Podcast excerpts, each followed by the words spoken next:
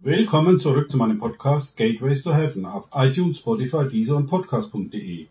Mein Name ist Markus Herbert und mein Thema heute ist die Geschichte von Martin, Teil 1. In dieser Geschichte geht es um das Kind in dir. Ich beginne mit einem Auszug aus dem Buch von Frank Krause, Die Geisterstadt, das Geheimnis des Bösen. Als ich diesen Text zum ersten Mal gelesen hatte, forderte der Heilige Geist mich auf, den Text nochmals zu lesen und den Namen Martin durch meinen Namen Markus zu ersetzen. Wer weiß, vielleicht tut er das auch bei dir. Hier der Auszug aus Franks Buch. Einem Kind nähert sich Jesus vorsichtig und er schiebt sich in der Erwachsenenhülle bis an den äußersten entgegengesetzten Rand. Du sollst leben, sagt Jesus zu ihm. Weißt du das? Ich will aber nicht leben, sondern sterben, antwortete es ohne zu zögern. Warum willst du denn sterben? fragt Jesus. Weil ich dann von diesem Leben erlöst bin, meint das Kind. Jetzt, bei näherem Hinsehen, ist zu erkennen, wie schrecklich verwahrlost und mager dieses Kind ist. Ich bin die Erlösung, meint Jesus nun zu dem Kind und gibt dem Engel ein Zeichen, dem Kind ein Stück Brot rüberzuschieben, was sie wegen der Panik des Kindes sehr vorsichtig tun. Es rührt das Brot aber nicht an. Wir treten einen Schritt zurück, um ihm die Möglichkeit zu geben, aus seiner Ecke zu kommen und sich das Brot zu schnappen, aber es zögert. Dieses Zögern nutzen die Fliegen aus, sich auf das Brot zu stürzen, bis es schwarz vor ihnen ist. Es ist grauenhaft. Und ich nehme mir die Lehre daraus, nicht mit falscher Demut zu zögern, wenn Jesus mir etwas gibt, sondern besser direkt zu reagieren. Auch wird mir deutlich, wie schwer es selbst für Gott ist, zu den Menschen durchzudringen, die in Furcht und Panik leben.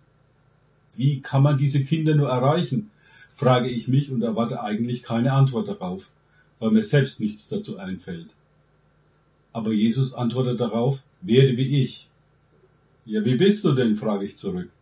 Ich bin wie Sie geworden, darum können Sie zu mir kommen und ich bringe Sie zurück zum Vater. Dabei zeigt Jesus auf seine Wunden. Ich hatte mir diese Wunden, wie in den Jesus-Filmen zwar als schlimm, aber doch nicht im entferntesten so vorgestellt, wie sie wirklich sind. Ich hatte nicht realisiert, wie verwundet Jesus wirklich war. Bevor er ans Kreuz geschlagen wurde, wurde er ja ausgiebig gefoltert.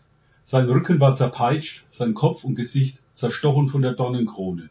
Irgendwie schleppte er sein eigenes Kreuz nach Golgatha, aber brauchte schließlich Hilfe, um überhaupt noch lebend am Hinrichtungsort einzukommen. All dies hatte er nur aus einem Grund auf sich genommen, um einer von uns zu werden bis zur letzten Konsequenz. Er überbrückte wirklich die Distanz zu den verletzten und verwundeten Kindern in den Menschen, indem er ihre Schmerzen und Wunden auf sich nahm und ihnen auf ihrer Ebene der Zerstörtheit begegnet. Er ist einer von ihnen geworden, vertraut mit Einsamkeit, Elend und Tod. Man kann wohl niemanden erlösen, wenn man nicht wie er wird und sein Elend nicht wirklich teilt. Darum, sagt Jesus, reicht es nicht, wenn die Engel den Kindern das Brot geben, wie du in der Vision gesehen hast. Ich selbst muss es tun. Nur ich ganz alleine kann ihnen das Brot des Lebens geben. Ich werde es dir zeigen. Komm.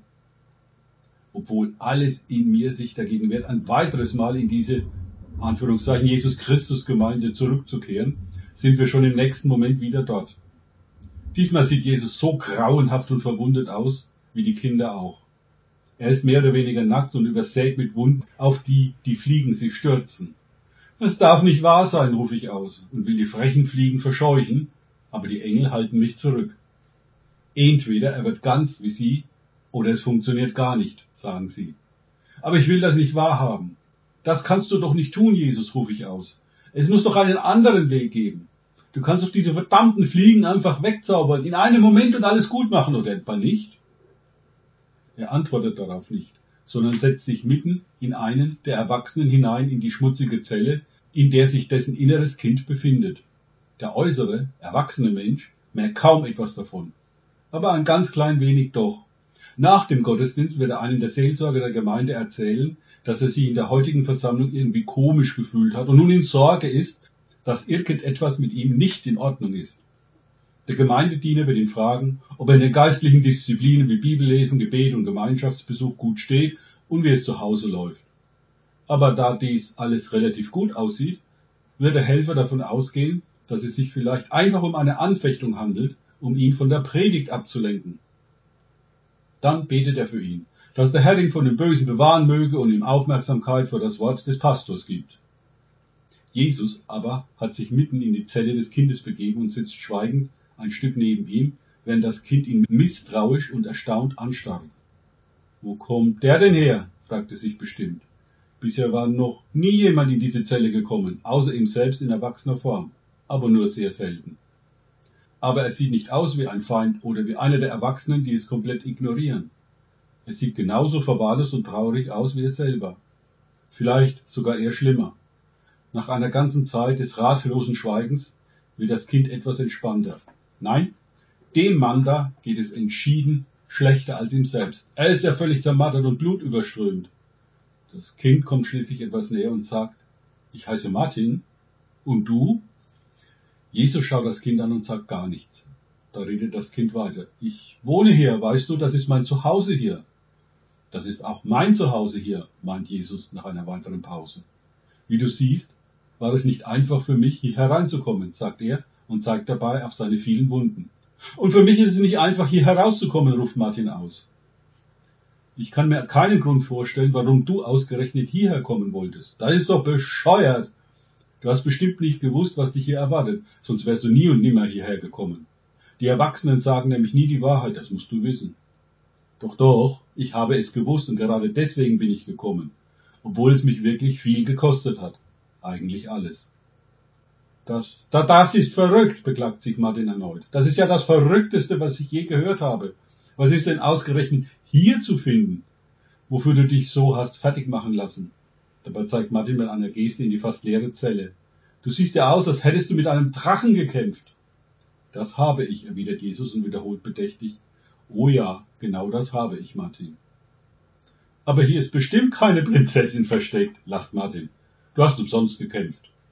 Wirklich nicht, meint Jesus und schaut den Jungen mit seinen gütigen Augen an.